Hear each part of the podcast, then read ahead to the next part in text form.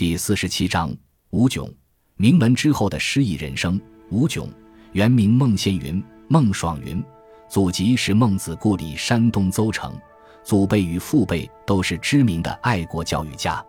吴炯的父亲孟世杰还是著名的历史学家，出任过北平师范大学历史系主任，是燕京大学、中国大学、华北大学、四川大学、东北大学教授。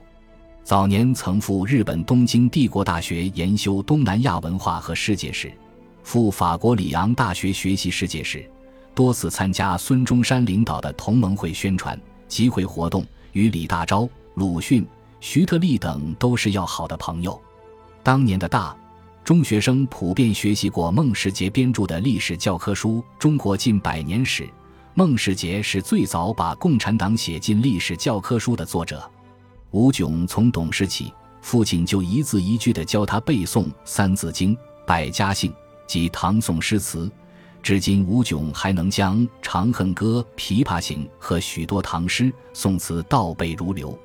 父亲去世时，吴炯才十岁。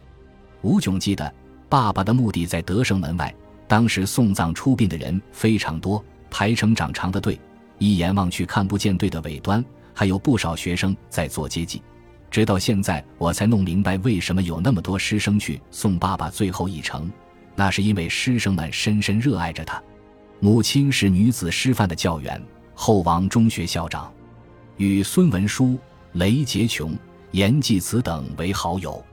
父亲去世后，家业凋敝，五口之家的生计全靠母亲微薄的工资来维持。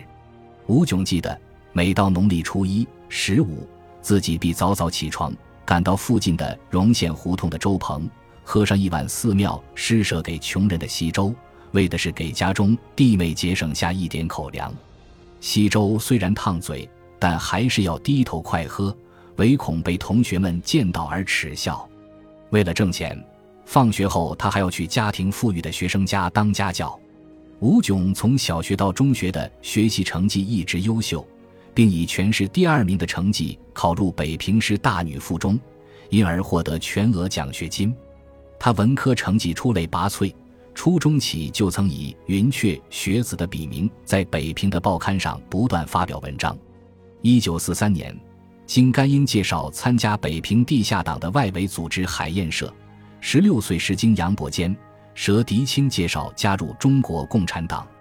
经北平地下党安排，辗转到达晋察冀军区司令部所在地富平，任军区教导队教导员。后进入华北联合大学，一九四八年与北方大学合并成为华北大学，是中国人民大学的前身。法学院研究生班学习，被全校同学推举担任学生会执委、院代表和学生会党组组长。毕业后留校工作。据中国人民大学校史馆资料记载。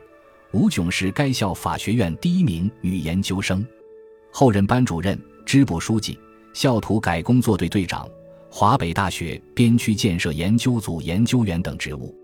一九四七年土改运动时，曾担任全国妇联书记处书记田秀娟的秘书数月。老革命家的思想作风和道德风范使他受益匪浅。后来。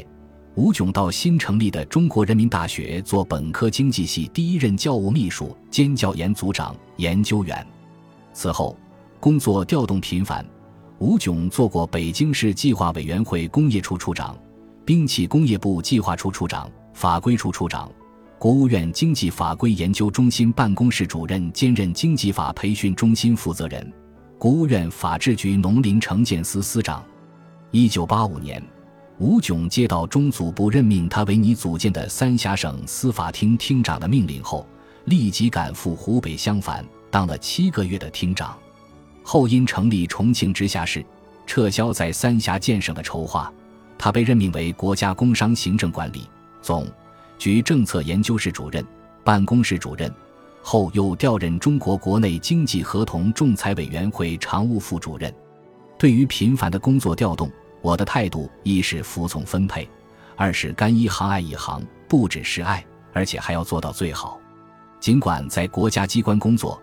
但吴炯并没有安于当时那种遵从工作流程的安逸的工作状态，而是利用工作机会积极参与经济法治建设的研究与实践。随着研究的深入，我又陆续展开了对竞争法、反垄断法的研究，也算是为我国经济立法工作略尽绵薄之力。法律是经济的上层建筑，有什么样的经济关系，就有什么样的法律。发展是硬道理，经济活动的大发展、大变化、大改组，使经济法也必然朝气蓬勃，充满无限生机，并在改革和发展中凸显自己的特点。吴炯除在经济原理上，还从较高的层次和视野论述相关经济立法的必要性，在反垄断法和仲裁法的应用经济法学上进行独立的判断和独到的研究。思想要解放，工作要严谨，办事要公正，为人要正直。这二十个字是吴炯的处世治学之道。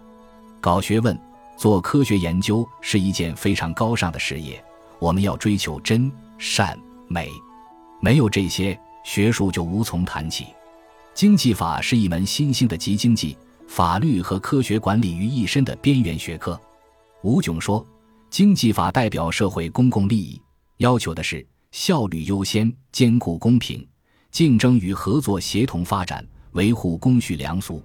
这么多年来，他一直关注经济法学领域的动态，笔耕不辍。写作或主编主审的法学理论著作达几十部，发表了大量学术论文，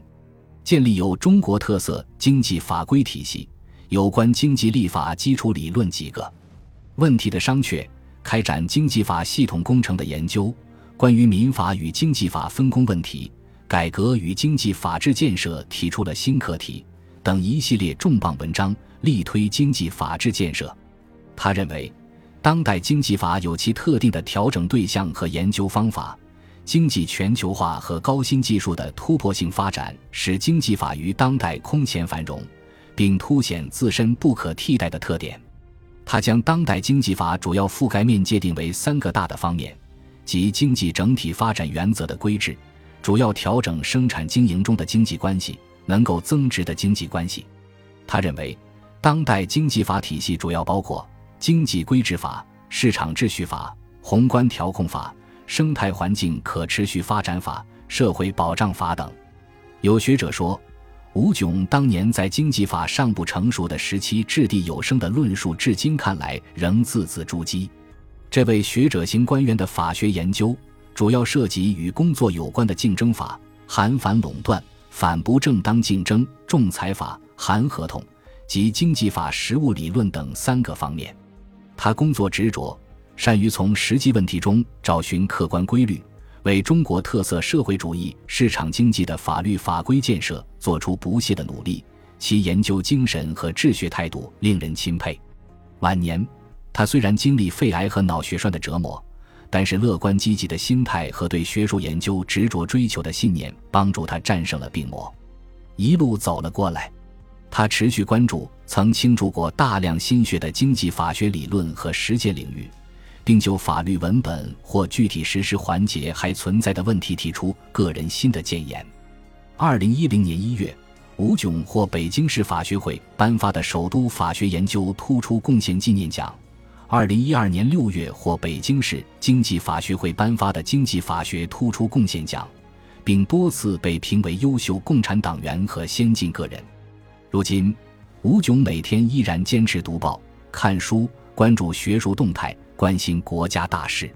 他曾呼吁应高度重视国家经济安全保障立法，并就经济安全保障立法的必要性与可行性、该法调整的范围和主要领域特征，就国家经济安全保障的监测预警系统和应急管理提出了个人的建议。今朝霜冷，枫叶偏红，极目处。绝无衰容，问我何事？离休身轻，但爬格子，讲刺客，开次亭。晚来灯下，众捧书卷，喜吟咏，不觉三更。灵犀一点，已闻春声。任严寒早，飞雪乱，好过冬。吴炯的这首《行香子·秋兴》，是个人晚年生活的真实写照。